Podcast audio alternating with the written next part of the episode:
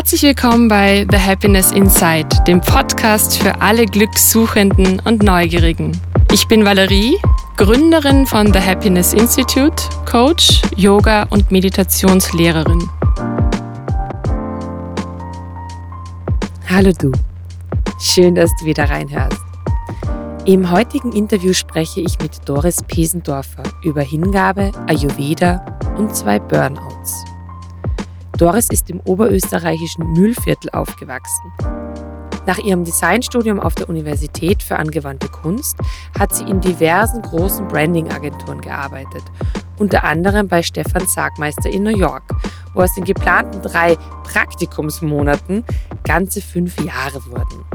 Heute ist sie nicht nur als Branddesignerin tätig, sondern auch als ayurvedische Ernährungstrainerin, zertifizierte Ayurveda-Köchin in Ausbildung sowie Gründerin von Wilde Ernte, ihrem eigenen Label, unter dem sie auch vier ayurvedische Bio-Teesorten vertreibt.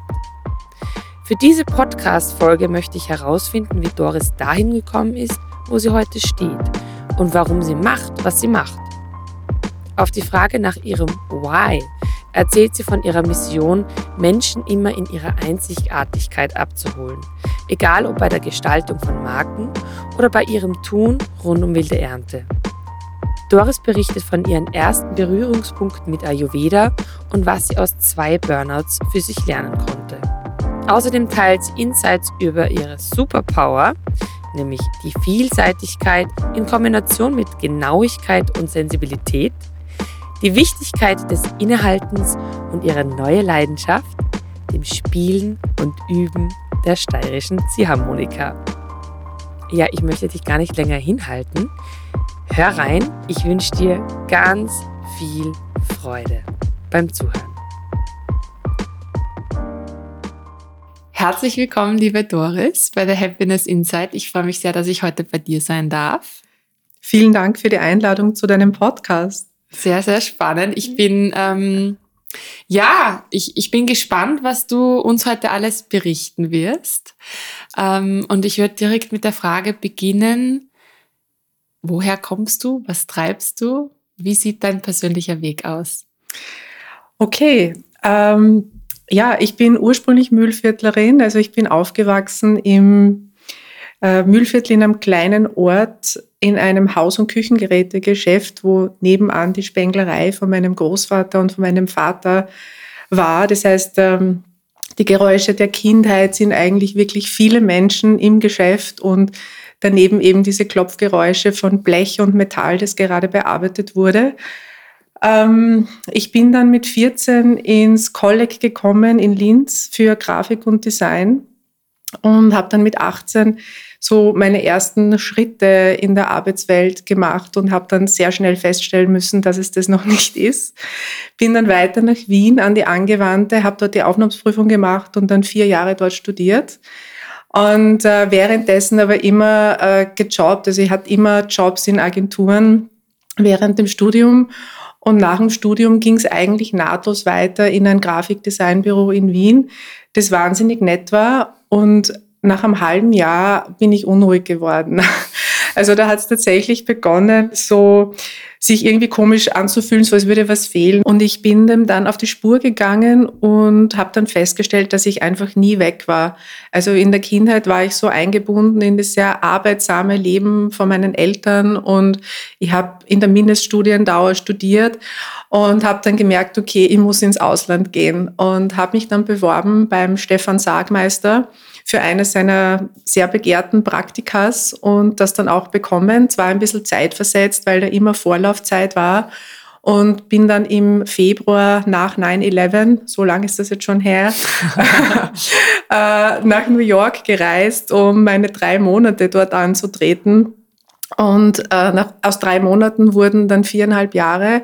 Also ich bin dort wirklich so klassisch bicken geblieben, weil sich eigentlich mein Leben komplett umgedreht hat. Ich, mir hat wahnsinnig Spaß gemacht äh, zu arbeiten. Ich habe mich dann beworben bei Branding, also bei großen Branding-Agenturen. Äh, Aber in, in, New York bleibt man gern picken, In New York bleibt man wahnsinnig gern picken. Also äh, mir hat die Stadt wirklich sehr, sehr fasziniert und ähm, ich habe äh, die Jobs dann auch bekommen, auch das damit verbundene Visa. Und ähm, mich natürlich auch verliebt und, und also das war so eine Zeit wie aus einem Bilderbuch. Äh, das war wirklich die Zeit der offenen Türen, weil egal was ich gemacht habe, es ging dann gleich wieder die nächste Tür auf und ich bin da so mühelos durch und war in sehr, sehr spannenden Designbüros und ja, also eine sehr erfüllende und sehr lehrreiche Zeit, die ich da gehabt habe. Und nach eben knapp fünf Jahren war es dann aber auch gut und ich bin nach Wien zurück und habe dort meine Selbstständigkeit gestartet. Und in Wien ging es dann eigentlich auch gleich relativ zügig los mit super interessanten Jobs und habe dann begonnen, mit einer Branding-Agentur sehr intensiv zu arbeiten, wo die Zusammenarbeit auch bis jetzt geht. Also wir arbeiten kontinuierlich zusammen an unterschiedlichen Projekten. Und ähm, ich habe eben sehr viel gearbeitet, war sehr ehrgeizig und ähm, es sind dann leider auch zwei Burnouts aufgetaucht in dieser ersten Wien-Zeit und ähm, habe damals eigentlich, ähm, bin dann so auf das Ayurveda gekommen und habe mich mit Ayurveda eigentlich aus dieser ja, mental sehr schwierigen Zeit rausgeholt oder, oder rausgerettet. Und mir ging es dann wieder gut und habe natürlich dann ein paar Dinge in meiner Arbeitsstruktur verändert. Aber auch wenn man in dieser Zeit glaubt, es bleibt so, es bleibt natürlich nicht so und es beginnt dann wieder ein, ein, eine wunderbare Zeit. Das, was, was, meinst du mit, es, es bleibt nicht so? Ähm, also es bleibt, bleibt, In diesem Erschöpfungszustand hat man ja. das Gefühl, ähm, das kann sich nicht mehr verändern. Ja. Also es ja. fühlt sich alles sehr dicht und eng an. Dem ist natürlich nicht so und ähm, äh, es liegt jetzt zum Glück auch schon sehr lange zurück und ähm, äh, war, war, war sehr lehrreich und, und hilfreich so im Nachhinein betrachtet. Ähm, die Arbeitswelt hat sich dann eigentlich so ein bisschen verändert in Richtung mehr konzeptioneller Arbeit, also weg vom reinen Grafikdesign, mehr hin zu äh, Strategien, Konzepten und Kreativdirektion. Und 2016 habe ich dann mein Label Raw and Order gegründet das war ein Label bezogen auf handwerkliche Produkte, die ich zusammen mit meinem Vater produziert habe, also zumindest die ersten Prototypen und die erste Edition. Ähm, das waren schöne, feine, äh, zum Beispiel Lesezeichen oder es gab so einen Zündholzmantel, die ich dann auf Wunsch ähm, geprägt habe mit den Prägebuchstaben von meinem Großvater. Also es waren so Schlagbuchstaben, ja, die man wirklich ja. mit dem Hammer rein äh, geschlagen hat. Da hört man dann wieder das Klopfen. das war ein bisschen Aufarbeitung, glaube ich auch, genau. Und man konnte die dann in meinem Webshop bestellen und es war natürlich super spannend, weil ich auf äh, Märkten war und es gab einige Magazinbeiträge und sogar einen kurzen Film. Also das hat natürlich sehr Spaß gemacht, aber als die Editionen dann auch ähm, quasi verkauft waren, habe ich für mich auch beschlossen, äh, dass es das auch ist. Also es war ja von vornherein eigentlich ein, ein, ein Projekt auf diese Editionen bezogen und habe das dann vor ein paar Jahren stillgelegt. Und jetzt ist es so, dass ich seit einem Jahr ähm, ayurvedische Ernährungstrainerin bin und mein Label Wilde Ernte gegründet habe und ähm, jetzt so eine Parallelität zwischen Brand Design und Ayurveda in mein Leben, in meinem Leben habe. Schön. Hm. Ähm, das heißt, damals eigentlich aus einer sehr herausfordernden Zeit, du hast gesagt, du warst sogar zweimal im Burnout, das hat dich eigentlich zu Ayurveda geführt. Und Ayurveda ist seither irgendwie nicht mehr wegzudenken. So klingt es zumindest. Das stimmt, ja. genau. Genau. Ja. Also ich habe es sehr integriert in mein Leben und, und lebe es auch. Ja. ja. Mhm. Das heißt, ähm, äh, hat dich Ayurveda dann auch wirklich, also was, was für Rituale oder welche Praktiken oder Ayurveda ist ja ein, ein riesengroßes Thema. Es ist ja gar nicht nur die Ernährung. Da kannst du wahrscheinlich dann vielleicht für die ZuhörerInnen da draußen, die nicht genau wissen, was Ayurveda eigentlich bedeutet, vielleicht kurz umreißen, worum es da eigentlich geht. Aber was hat dir denn da speziell durch diese Zeit geholfen? Was hat dich unterstützt? Also unterstützt hat mich auf jeden Fall ähm, die Ganzheitlichkeit vom Ayurveda, weil es ist ja jetzt keine Materie, wo man sagt, okay, ich gehe schnell mal massieren oder ich kaufe mir jetzt mal ein Gewürz, sondern ich finde, das Spannende am Ayurveda ist tatsächlich eben diese Vielfalt ähm, und das, die Zusammenhänge eigentlich auch von der Ernährungskomponente, von der Körperbezogenheit durch die Massagen die geistige Komponente, die man natürlich durch Yoga und Meditation steuern kann. Das geht rein bis zum Lebensstil und äh, besonders viel Freude macht natürlich das kreative Verbinden von all dem, weil ich in unterschiedlichen Lebenslagen oder je nachdem, wo ich gerade bin, unterschiedliche Dinge brauche. Also es ist nicht so, dass ich einmal ähm, eine Anwendung mache und in zehn Jahren dann die gleiche, weil ich ja. ziemlich sicher ja. ganz woanders bin und äh, mein Bewusstsein, mein Körper was anderes braucht. Und mich hat tatsächlich äh, noch nie eine Massage so berührt wie eine Ayurveda-Massage. Also dieses warme Öl und ähm, das, das ist einfach genial. Ja. ja. Das heißt, du hast dann ähm, regelrecht dein Leben eigentlich, äh, ja, wie soll man sagen, ähm, umgekrempelt mit, mit dem Kennenlernen der Ayurveda. Also damals noch nicht. Damals war ich eher Konsumentin, muss ich mhm. gestehen. Ja, also mir hat die Materie fasziniert. Ich habe die Ausbildung damals begonnen zur Ernährungstrainerin, habe die Prüfung aber nicht abgeschlossen, sondern bin dann natürlich wieder in Jobs hängen geblieben und dachte mir, das mache ich eh nie und so weiter. Und bin natürlich auf meine Kuren gefahren nach Indien und nach Sri Lanka und ähm, ähm, hat man natürlich das eine oder andere angeschaut, aber ähm, wirklich zu leben begonnen habe ich es jetzt vor einem Jahr. Ja. Mhm. Ja, es erfordert ja schon ähm, sehr viel Bewusstsein, sehr viel Bewusstheit, da auch wirklich ähm, die Ernährung danach auszurichten, den, den gesamten Lebensstil auch darauf auszurichten. Absolut, ja. Also es braucht Hingabe und, und Zeit, weil viele sagen ja auch, oh, es ist mir zu kompliziert, das ist schnell mal eine Antwort, die man kriegt, wenn das Stichwort Ayurveda fällt. Letztlich ist es wirklich auch für mich eine Materie, wo man sich darauf einlassen muss und die erst richtig schön wird, wenn man das auch tut wie zum Beispiel ähm, die ganzen, also diese tollen Gewürze wirklich in seine Küche zu integrieren oder mal einfach reinzuhören, welcher Typ bin ich denn eigentlich, weil da fängt ja das Steuerrad eigentlich an, ne, dass ich dann für mich persönlich wirklich jederzeit eigentlich drehen kann, weil äh, was für einen gut ist, ist für einen anderen vielleicht gar nicht gut.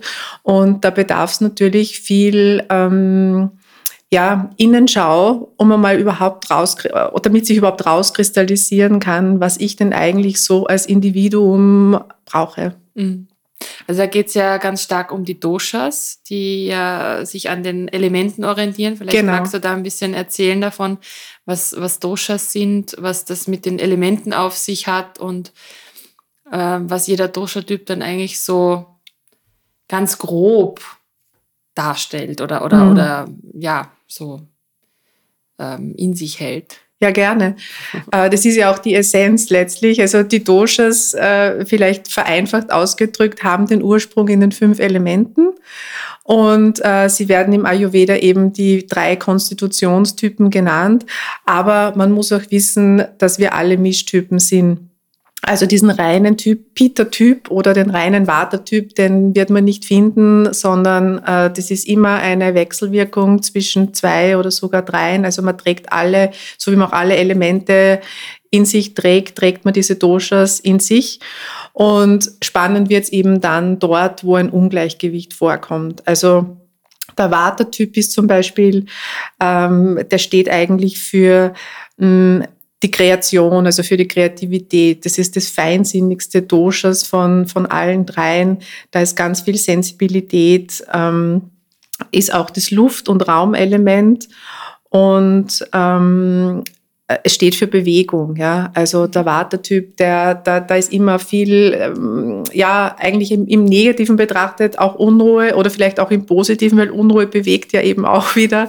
Aber wenn sich das umdreht und äh, wenn man sagt, okay, da gibt es ein Ungleichgewicht äh, im Negativen, dann äußert sich das eben zum Beispiel in Form von Schlaflosigkeit, in Form von kreisenden Gedanken, äh, bei der Haut in Trockenheit, mental in Form von Ängsten oder Unsicherheit, äh, so eine Zittrigkeit äh, vielleicht in der Stimme oder auch in Bewegungen oder auch in Vergesslichkeit. Also das kippt dann relativ schnell einmal in Richtung Kummer und äh, auch was die Verdauung betrifft, in eine Unregelmäßigkeit. Ja? Also die Verdauung ist ja im Ayurveda sozusagen ein sehr zentrales Element und daraus kann man natürlich auch viel ableiten, wie es dem jeweiligen Menschen auch gerade geht und was der so braucht. Hm, der klingt total schlüssig. Ja, und dann gibt es eben den Peter-Typ, der steht für, äh, also Peter heißt auch übersetzt Galle.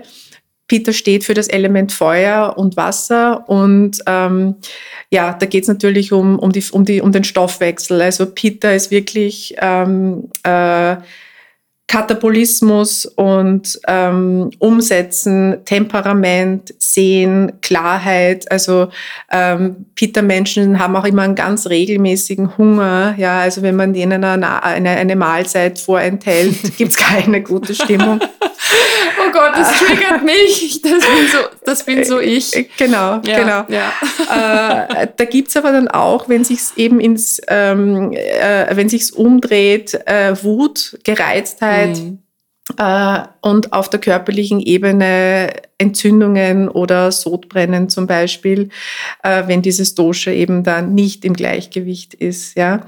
Deswegen versucht man da natürlich mit der Nahrung dann auszugleichen und nicht unbedingt scharf oder sauer oder salzig zu essen, weil das eben wiederum rein von, der, ähm, von den Elementen her genau dieses äh, eigentlich wiederum äh, noch mehr anfachen würde.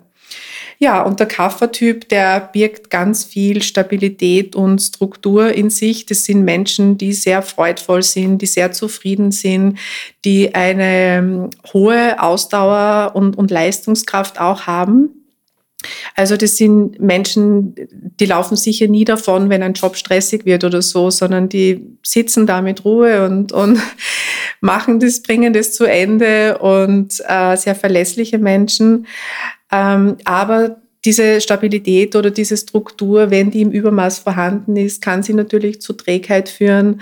Auf der körperlichen Ebene heißt es mitunter ähm, so ein bisschen ähm, Gewebeansammlungen oder eventuell Neigungen zu Wasseransammlungen. Diabetes ist da auch manchmal so ein Thema. Ähm, also denen fällt sicher schwer, diesem Typus ähm, in das Feuer zu kommen oder, oder in die, in die, also zum Beispiel, was der, der Vata-Typ natürlich im Übermaß hat, diese Kreation und ständig was Neues zu beginnen. Also das wird hier eher, wird sich eher mit Standhaftigkeit äußern. Das ist jetzt mal so ein grober Überblick.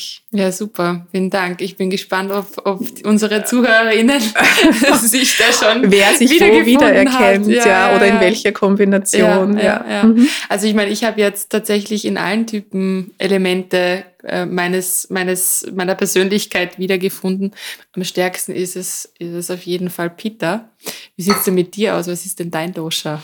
Also mein Nee-Doshas sind Vata und Pitta. Also ich pendel immer zwischen diesen beiden hin und her. Manchmal überwiegt das eine und manchmal das andere ich kenne das bei mir sehr stark, wenn das Vata-Dosha überwiegt, ähm, dann komme ich eben in diese Gedankenspiralen rein. Das heißt, ich will dann zwar ganz viel machen, aber ähm, da gibt's dann oft so ein bisschen ein Durcheinander und äh, ich versuche mir dann einfach wirklich bewusst zu erden.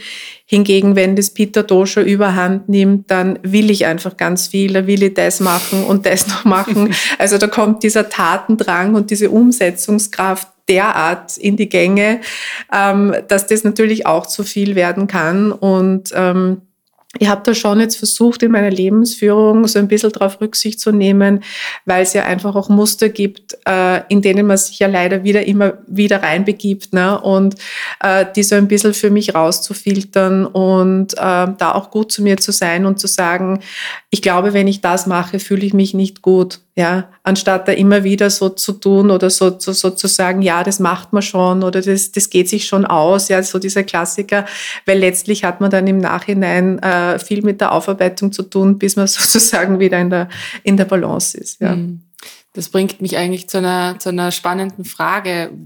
Wozu hast du zuletzt Nein gesagt? Also auch wirklich eine klare Grenze aufgezeigt. Ähm, das ist äh, keine so leichte Frage. Wann habe ich zuletzt Nein gesagt? Ich glaube, ich glaube, es war in einem Restaurant auf die Frage, ob ich es teilen will. Was eigentlich wieder ein gutes Zeichen ist, als dürfte ja, dir geschmeckt haben. Absolut, genau. ja. Ein, ein, ein klares Nein ist immer auch ein Ja zu sich selbst. Absolut, absolut, genau. ähm, du hast gesagt, du spürst immer gut, wann welches Dosha quasi äh, die, wie soll ich sagen, das Zepter übernimmt, mhm. ja, das prominenter ist gerade oder sich in den Vordergrund drängt, was ja nicht, was ja oft mal vielleicht auch ähm, dich aus der Balance bringt. Welche Rituale übst du denn, praktizierst du, äh, um deine Balance zu halten? Mhm. Also gerade Vata, wie du gesagt hast, dieses Kreative, viele Ideen, das klingt ja sehr luftig, wirbelig. Und dann das Feuer ist ja auch et, etwas Heißes, Leidenschaftliches. Also da braucht es ja immer wieder dieses, dieses Erden natürlich. Was, was erdet dich? Äh, also mich erdet auf jeden Fall Regelmäßigkeit, weil das Vata-Dosha, dadurch, dass das das Bewegungselement ist, ja alles andere antreibt. Also ich brauche ein Vata-Dosha, damit ein Pitta angetrieben werden kann und das funktioniert dann auch so. Also wenn das nicht in Balance ist, dann kippen quasi alle anderen auch schneller mal. Das heißt, ich versuche zumindest am Morgen einen relativ regelmäßigen Ablauf zu haben, und das ist im Ayurveda auch das klassische äh, Zungenreinigen, Ölziehen. Ich versuche in der Früh in eine Affirmation zu gehen und mir da einfach bewusst ein paar Minuten zu nehmen, die wirklich mir gehören, bevor ich einfach meinen Tag mit den üblichen To-Dos starte. Und das Allerwichtigste in der Morgenroutine oder in der Gestaltung meines Morgens ist mein regelmäßiges Frühstück. Also ich liebe mein Frühstück und ähm, auch wenn ein Flug mal ganz früh gehen sollte, ich habe garantiert gefrühstückt davor, weil das etwas ist, was ich wirklich ähm, schwer auslassen kann. Mhm. Ja. Das ist mir besonders, liegt mir wirklich besonders am Herzen und ich, ich liebe es auch, dann da zu sitzen und es zu essen und noch so ein bisschen in Gedanken zu hängen, bevor es dann tatsächlich losgeht mit allem. Mhm. Also ich habe äh, ein bisschen in, in die Ayurveda reingeschnuppert, als ich noch in Berlin gelebt habe vor ein paar mhm. Jahren. Und ähm, weil du vorher gesagt hast, ja, viele verbinden Ayurveda mit kompliziert, komplizierter Ernährung oder so, dass man das irgendwie zu Hause nicht wirklich umsetzen kann, weil Gewürzmischungen und wie setzt man das ein und dann muss man Dinge weglassen und naja, der Mensch ist ein mhm. Gewohnheitstier, es ist irgendwie schwierig, mhm. das umzustellen. Und die Erfahrung habe tatsächlich auch ich gemacht. Ähm, ja, ich, Peter-Typ, ja, äh, sollte möglichst warm frühstücken. Schon mal ganz schwierig für mich, überhaupt ganz zeitig am Morgen schon zu frühstücken. Ähm, dann hat man mir gesagt, Schokolade muss ich weglassen, ganz schlimm, ganz, ganz schlimme Botschaft. Und ich soll stattdessen noch irgendwie Trockenfrüchte essen. Mhm. Hasse ich. Mhm. Also für mich auch irgendwie mhm. so, dass ich mir gedacht habe, das ist für mich nicht umzusetzen. Mhm. Gibt es denn irgendwie Ayurveda auch, Ayurveda Light, sage ich jetzt mal, also für Leute, die sich einfach schwer tun, so komplett in die Umstellung zu gehen, dass man sagt, man integriert Ayurveda, aber vielleicht einfach in einem Maß, dass es handelbar ist? Mm. Ja, das ist eine gute Frage, weil die Alltagstauglichkeit natürlich gleich einmal äh, kommt. Wie, wie setze ich das um? Ich habe Kinder und einen Mann und die mögen das nicht oder etc. Also da gibt's oder ich bin viel unterwegs. Wie mache ich es dann? Ja, aber ich glaube, dass es wichtig ist, einmal zu schauen, welche Gewürze oder welche Nahrungsmittel tun mir gut. Ich glaube, damit beginnt es einmal, dass ich so einen Grundbaukasten für mich zu Hause habe. Ähm, und dann kann man schauen, was setze ich denn zum, zum Beispiel regelmäßig ein und wie könnte ich das leicht ersetzen? Also ein gutes Beispiel ist zum Beispiel diese salzige, pfeffrige, scharfe Küche. Also wenn, wenn ich weiß, okay, das mache ich regelmäßig, da gibt es im Ayurveda zum Beispiel den Pipali, das ist der Langpfeffer, der eigentlich nicht für Hitze sorgt, so wie der reguläre Pfeffer, eine leichte Süße dabei hat. Und äh, wenn man mal, also ah, wenn man mal, ersetzt man, äh, man, man, also ich ersetze es genau und äh, man kommt eigentlich auch da schon einmal auf eine andere Geschmacksnote. Ja. Das ist so eine Kleinigkeit, mal überhaupt bei Salz und Pfeffer anzusetzen, weil das reguläre Meersalz ja zum Beispiel auch Wasser bindet, beziehungsweise für Hitze im Körper sorgt. Wenn ich jetzt der Pitta-Typ bin, kann ich zum Beispiel mal ganz toll auf Steinsalz ausweichen, das eben für keine Hitzen im Körper sorgt, sondern eigentlich äh, sich neutral auswirkt. Ja. Also das und, Himalaya-Salz. Ja, Beispiel. zum Beispiel. Ja. Oder es gibt eben äh, das äh, Zaubersalz, das Ayurvedische. Und die sind einfach milder und äh, viel besser verträglicher. Und ähm, ja, also das sind einmal so zwei Basics, die, glaube ich, jeder mal ganz schnell umsetzen kann. Ähm, dann mit der Morgenroutine, gut, die Kaffeekultur ist bei uns natürlich sehr, sehr mhm. ausgeprägt. Ähm, wenn man da mal reduziert oder schaut, wie kann man denn zum Beispiel mit Gewürzen ein Geschmacksgefühl erzeugen, wo ich zumindest glaube, dass ich das sonst nur über einen Kaffee kriege, ist es sicherlich auch einmal ein Gedanken wert. Ich kann zum Beispiel beim Kaffee Kardamom dazugeben, der Säuren reduziert. Also das sind einmal so, so Mini-Details. Und beim Essen ist es natürlich auch so. Also für mich ist das ein Experimentierfeld. Ähm, man kann zum Beispiel versuchen, ähm, also so wie du sagst, du frühstückst nicht gerne warm oder hast es vielleicht auch eilig mit deiner Tochter in der Früh. Äh, man kann sich zum Beispiel so ein Reislinsenbrot backen. Ja? Das hält mehrere Tage im Kühlschrank äh, mit einem Aufstrich dazu. Äh, also es muss nicht für jeden Typ immer warm sein in der Früh. Ich verstehe das auch, wenn man zum Beispiel auch die Brei-Konsistenz jetzt nicht unbedingt mag. Also ich liebe sie, aber ich verstehe das völlig, wenn man sagt, das mag ich einfach nicht dann ähm, kann man da eigentlich schon wunderbar vorkochen oder sich einen Couscous vorbereiten, den ich dann in der Früh mit warm angerösteten Früchten zum Beispiel ergänze und habe dann eigentlich gleich in relativ kurzer Zeit einen gesunden Start in den Tag. Hm, das klingt ja eigentlich wieder sehr einladend und verlockend. Ja, und es gibt natürlich auch auf der Getränkeebene vieles. Es gibt Kokoswasser, es gibt Rosenwasser, es gibt Aloe Vera Saft. Das sind alles Pita-bezogene Getränke, mhm. womit ich auch speziell im Sommer dann eigentlich in eine Kühlung komme vom, vom Geist und, und vom Körper. Super. Mhm. Gibt es irgendein Buch, das du uns an dieser Stelle vielleicht empfehlen kannst? Ähm, tatsächlich gibt es ein tolles Buch, das ist Fachliteratur, das ich aber jeden, der sich einfach für Ayurveda interessiert, ans Herz legen kann. Das ist von Vasant Lat, Selbstheilung mit Ayurveda. Das ist ein großartiger Schatz an äh, Informationen. Äh, auch bezogen auf diverse Symptomatiken. Also ähm, wenn es jetzt irgendwie zum Beispiel ein Problem eben Sodbrennen oder ähm, Halsschmerzen oder so Dinge gibt, ist es ein wunderbares Nachschlagwerk, wo eigentlich dann ähm, ja mit, der, mit dem Wissen vom Ayurveda erklärt wird, wie ich diese Symptomatiken auch behandeln kann. Super, vielen Dank. Das schreibe ich auf jeden Fall in die Show Notes mhm. für alle, die hier mal nachschlagen wollen. Tiefer eintauchen wollen, genau. Mhm, super. Mhm. Ähm, zurück zu dir, liebe Doris, weil wir wollen ja auch ein paar Insights von dir äh, erfahren. Äh, warum machst du das, was du tust? Was ist denn so dein, dein Why? Ähm, mein Why, der überstreckt sich tatsächlich auf alles, was ich tue, sowohl aufs Branddesign und auch auf ähm, das, was ich versuche mit der wilden Ernte zu, zu tun, nämlich die Menschen oder die Kunden in ihrer Einzigartigkeit abzuholen. Also es geht mir bei der Entwicklung oder Gestaltung von Marken tatsächlich immer darum, ähm, etwas Individuelles auszuarbeiten und bei mir war kein Branddesign noch gleich oder ich habe mir gedacht, ja, das habe ich eh schon gemacht. Also über so viele Jahre waren es eigentlich immer unterschiedliche Erfahrungen.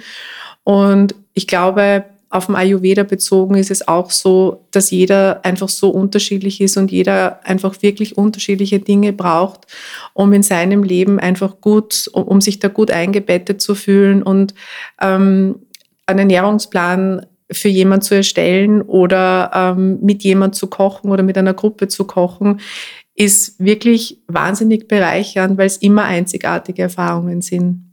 Schön. Das heißt, man kann bei Interesse auch ein, eine Ernährungsberatung bei dir buchen über, kann über man. die wilde Ernte. Mhm. Die sind dann One-to-Ones und ähm, man bespricht dann eben so das jeweilige Anliegen und äh, ich gebe dann einfach einen Einblick in das, was der Ayurveda ist und wie man sich individuell einfach mit ein paar Helferleins aus diesem Wissensschatz besser oder, oder anders fühlen kann. Super. Mhm. Wann hast du denn zuletzt etwas ganz Neues gemacht, das dich vielleicht sogar aus der Komfortzone gelockt hat? Ähm, also der Podcast ist für mich sehr neu. Ja, das ist der erste Podcast und freue mich, dass wir beide den gemeinsam machen können. Und ähm, ich habe tatsächlich letzte Woche eine Breathwork-Session gehabt. Ah. Also das war psychedelisches Atmen in einer Gruppe das unglaublich war. Also ähm, das, das war erstens mal sehr gut geführt und ähm, es war eine tolle Erfahrung, die unter dem Motto Freiheit stand. Und ähm, also es ist wirklich eine, eine, insofern eine tolle Erfahrung, weil man wirklich Kontrolle abgibt. Das heißt, Körper und Geist sind so miteinander verbunden, dass sich nicht die Frage stellt, atme ich jetzt schneller oder langsamer, sondern ähm, es entsteht einfach wirklich eine unglaubliche Verbundenheit und kommt dann natürlich auch so ein bisschen in Extreme rein, ja.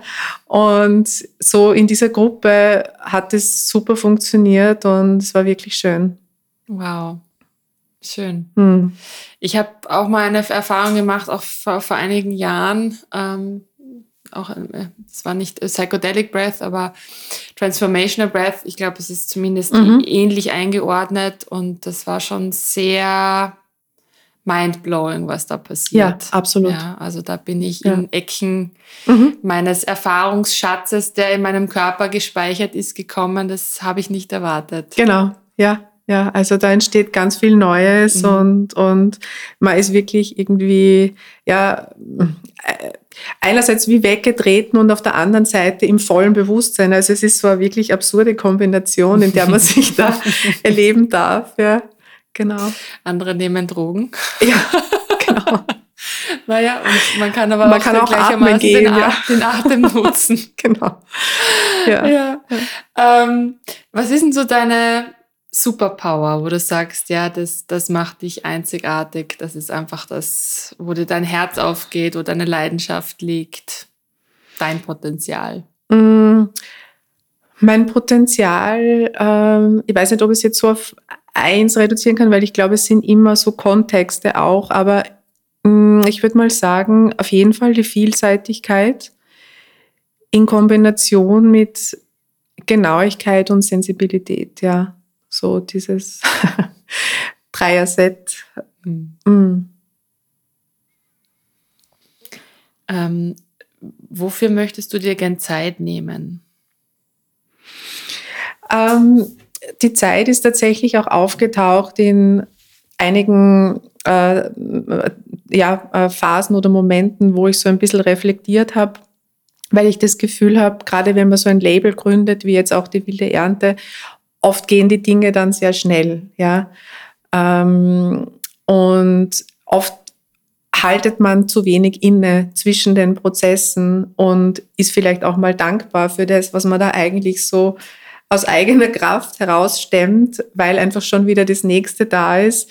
Also ich habe das ganz stark gemerkt mit den, mit den Tees. Ich habe ja vier Tees auch im Handel und das war dann so äh, schnell einfach oder gefühlt zu schnell, auch natürlich mit dem Willen, da was voranzutreiben, aber hier einfach wirklich bewusster Pausen einzulegen, um die Dinge auch wirken zu lassen, die da eigentlich so entstehen.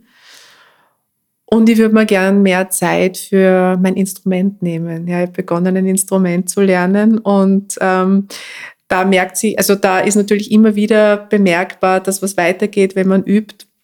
Und Übung braucht Zeit. Und äh, das ist natürlich auch so ein Wunsch, da noch ein bisschen mehr Stunden in der Woche aufzubringen dafür. Zeit, Zeit und Geduld ja. mit sich selbst. Ja, genau. Was genau. ist denn das für ein Instrument? Jetzt bin ich neugierig.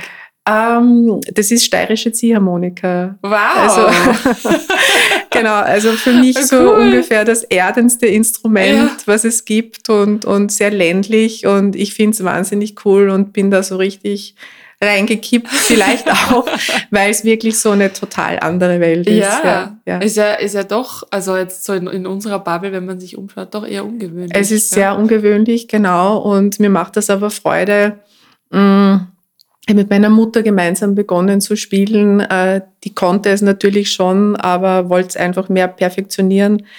Und ähm, ich habe es als Kind einmal gelernt und wollte es eigentlich immer wieder lernen, weil ich war damals in der Pubertät. Das war natürlich das uncoolste Instrument, ja. äh, mit dem man sich umgeben hat können. Und das ist dann irgendwie durch den Rost geflogen. Und habe mir immer wieder gedacht in der letzten Zeit, es wäre eigentlich echt toll, das wieder, wieder zu lernen. Und ich habe es dann gemacht und lerne das jetzt über, also online eigentlich. Ähm, letztes Jahr auch mit einem Live, äh, ähm, äh, Live, äh, ja, wie sagt man, Event oder mit einer, mit, einem, mit, einem, mit einer Zusammenkunft von äh, mehreren, die das auch online lernen in Tirol. Und ja, es ist wirklich eine andere Welt, aber ich genieße das. Ja, super. Mhm. Ähm, Nochmal zurück zu dem, wo du gesagt hast, du möchtest dir mehr Zeit nehmen, um auch irgendwie innezuhalten. Das klingt sehr nach Entschleunigung und ich glaube, das ist ja etwas, was uns allen immer wieder gut täte, äh, sich wirklich für einen Moment zurückzuziehen aus dem Informationsstrom, der uns ja ständig umgibt und wirklich zu schauen, hey, was habe ich denn eigentlich? Wie geht's mir? Ähm, Dankbarkeit zu praktizieren, wie, genau. du, wie du sagst. Mhm. Wie nutzt du diese Entschleunigung für dich? Was, was machst du in dieser Zeit? Um mich zu entschleunigen, mhm. also so Tools oder? Tools und, und vielleicht ist es Lesen, vielleicht ist es mhm. ähm, Yoga. Mhm. Ähm, was machst du dann gern in der Zeit, wo es um Entschleunigung geht? Ähm, ja, das ist, also da hilft mir zum Beispiel auch das Instrument, weil während ich das spiele, gibt es de facto keinen einzigen anderen Gedanken, äh, weil sonst bist du draußen. Also das ist gleichzeitig für mich auch eine gute Übung, um, um also das Üben ist eine Übung, um zu fokussieren. Äh, ich bin wahnsinnig gerne in der Natur und ähm, ja, lese, mache Yoga, Meditation, ich glaube, das sind so, und bin natürlich gerne im Mühlviertel, ja. Also sobald ich im Mühlviertel da auf unserem Grundstück und, und im, in unserem Haus bin, mh, mm, kann ich eigentlich alles mal ganz gut fallen lassen und äh, komme da relativ schnell weg von Dingen, die mich vielleicht äh, gerade beschäftigen. Ist das Mühlviertel dein, dein Happy Place oder gibt es vielleicht noch einen anderen Ort, wo du sagst, ja, das ist so dein persönlicher Lieblingsort, dein Kraftort? Das Mühlviertel sicher, äh, auch der Dialekt. also ich finde, äh, da ist man recht schnell im Wurzelchakra. Und sicherlich auch hier meine Wohnung. Also äh, bin ich bin sehr dankbar über den Ort, den gefunden zu haben und auch gestalten, ähm, also dass ich den auch gestalten konnte auf meine Bedürfnisse hin und äh, liebe den Ort sehr. Also das ist sicher so der erste Happy Place in Kombination mit Mühlviertel, ja. Ja, also es ist auch äh, eine Wohnung, in die ich, so wie sie ist, sofort einziehen würde. ähm, könnte man, könnte man äh, ja in irgendwelchen innenarchitektonischen Magazinen wiederfinden. Dankeschön. ähm, du bist ayurvedische Ernährungstrainerin, Beraterin und kochst natürlich auch mit großer Leidenschaft, wie man auch auf ähm, deinem Profil der wilden Ernte mhm. sehen kann. Die, die Fotos, mhm. die man von Gerichten sieht, hast du ja selbst gemacht und selbst gekocht. Mhm.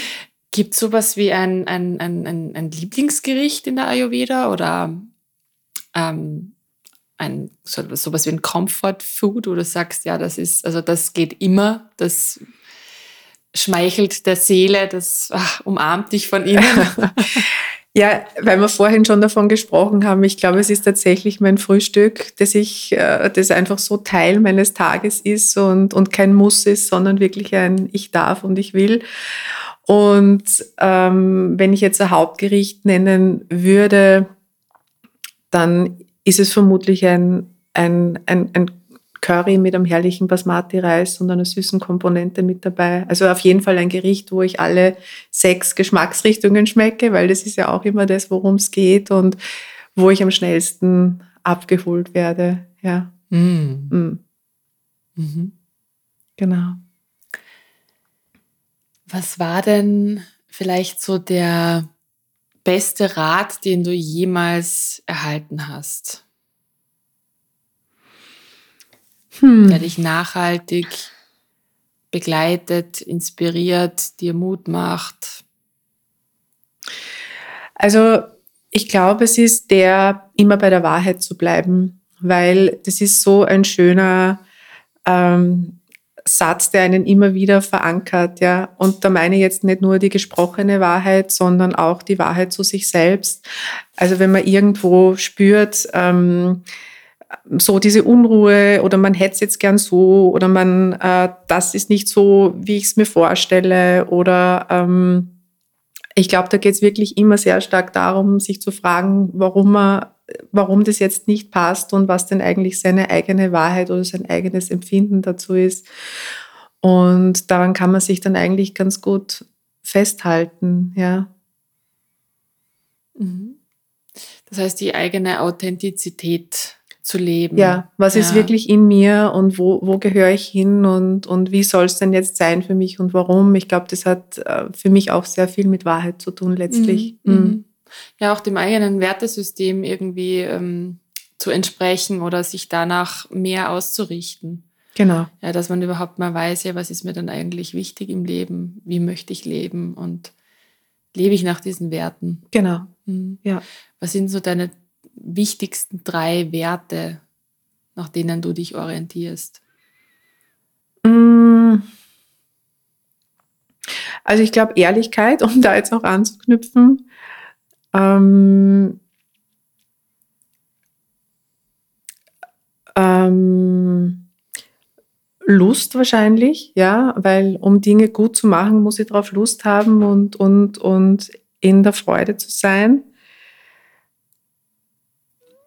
Und ähm,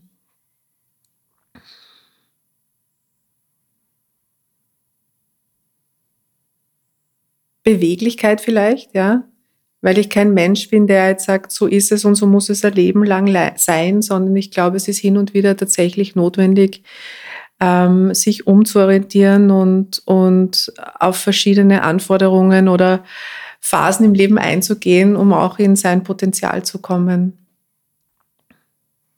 Das ist sehr, sehr schön und ich glaube, das ist auch ähm, inspirierend für unsere, also für mich und unsere Zuh Zuhörerinnen da draußen. Ja.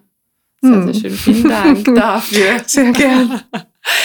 Wir kommen schon zum Ende unseres Interviews, liebe Doris. Es, die Zeit verfliegt in so einem mm. Gespräch immer.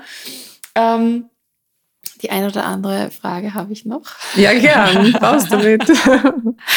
Ähm, eine Frage, die ich total gern stelle, ist so, was ist so deine Message, wenn du ein Megaboard gestalten könntest. Du als Designerin hast Puh. wahrscheinlich hast vielleicht sogar also, visuelle Ideen dafür, aber ein Megaboard, das wir jetzt wirklich ähm, an den Stephansdom hängen, hier in Wien im mhm. ersten Bezirk, damit es wirklich möglichst viele Menschen sehen. Was ist deine Message? Hm, das ist jetzt natürlich wirklich nicht leicht, so ad hoc zu beantworten und ähm, aus der Spontanität zu beantworten, aber ähm, ich würde mal sagen, be wild und be kind, weil ähm, das Wildsein irgendwo zu uns gehört. Ich glaube, ohne mal wild gewesen zu sein oder, oder einmal mit sich auch in ein Experiment zu gehen, ähm, kommt man nicht in neue Phasen. Und ich glaube, diese Kindness ja zueinander und mit sich selbst ist ein wirklich schönes Pendant. Ja, also einerseits irgendwo ähm, in dieser Lust und in dieser, in dieser Kraft zu sein und andererseits aber auch wieder in die, in die Ruhe, ins Annehmen, in die Stille zu gehen, äh, finde ich immer wichtig, so eine Wechselwirkung im Leben zu haben. Und ja, das wäre jetzt mo momentan in dieser Sekunde, glaube ich, so oder in dieser Minute mein, mein Megaboard. Ich kann es mir auf jeden Fall vorstellen. Ja. Ja, ja. Ich glaube, dass diese Polaritäten, wie du sie angesprochen hast, mit ähm, Wildness und Kindness, äh, ja in uns stecken und eben oft ja nicht im Ausgleich sind genau. und in Balance gelebt werden dürfen. Genauso wie das weibliche und männliche Prinzip oder genau, weibliche, glaub, männliche Energie. Ja, ne? ich glaube tatsächlich, dass es immer um, ein, um, ein, um eine Wechselwirkung geht, um einen Austausch, aber auch um das Hinschauen, um diese Dinge zu erkennen und ein bisschen steuern zu können. Und da fängt sie dann an, wirklich Freude zu machen. Mhm. Super. Ja. Ähm, letzte Frage. Und mit der schließe ich ähm, diese Gespräche immer gerne ab, weil sie uns nochmal zu dem zurückholen, was ist. Mhm. Wofür bist du dankbar?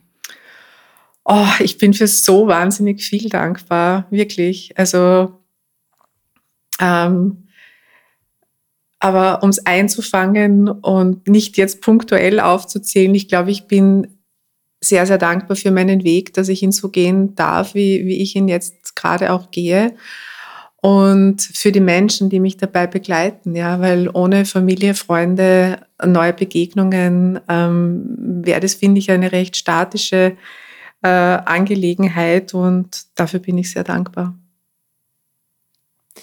Liebe Doris, ich danke dir für deine Offenheit, ähm, für alles, was du uns heute mitgegeben und geschenkt hast in diesem Gespräch. Ähm, vielleicht noch abschließend ein kleiner Teaser, beziehungsweise das Geheimnis ist ja eigentlich eh schon gelüftet. Wir ähm, halten nämlich zusammen am 3. Juni einen gemeinsamen Workshop zum Thema Pitta. Also es dreht sich wirklich ums Feuer, um das Dosha des Feuers. Und ähm, es wird eh auf unseren Instagram-Kanälen sowie auf unseren Webseiten gibt es ganz viele Infos äh, zu dem Kurs, zu den Inhalten. Aber so viel sei schon mal gesagt, es wird ganz, ganz spannend. Es ist eine Mischung aus äh, Coaching, Yoga, Meditation und äh, Ayurveda. Und ich glaube, da gibt es ganz, ganz, ganz viel, das man mitnehmen kann. Und wir schließen mit ähm, einem kleinen gemeinsamen Essen mit Snacks zusammen ab.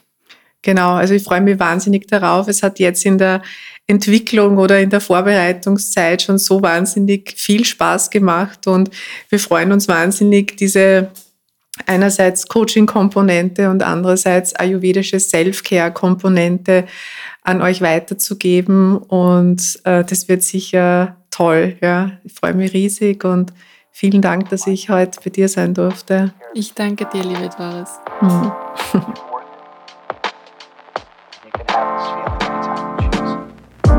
Das war eine weitere Folge von The Happiness Insight, dem Podcast für alle Glückssuchenden und Neugierigen. Danke, dass du zugehört hast. Danke nochmal an dieser Stelle auch an dich, liebe Doris, für deine Offenheit und die tolle Zusammenarbeit mit The Happiness Institute, die ganz, ganz tolle Ideen und Kurse entstehen ließ. Alle Infos und Links zu Doris Pesendorfer, Wilde Ernte und unserem gemeinsamen Event findest du wie immer in meinen Shownotes.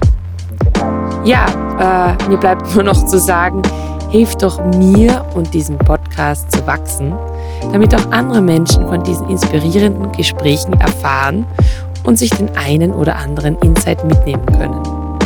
Ja, wie das geht?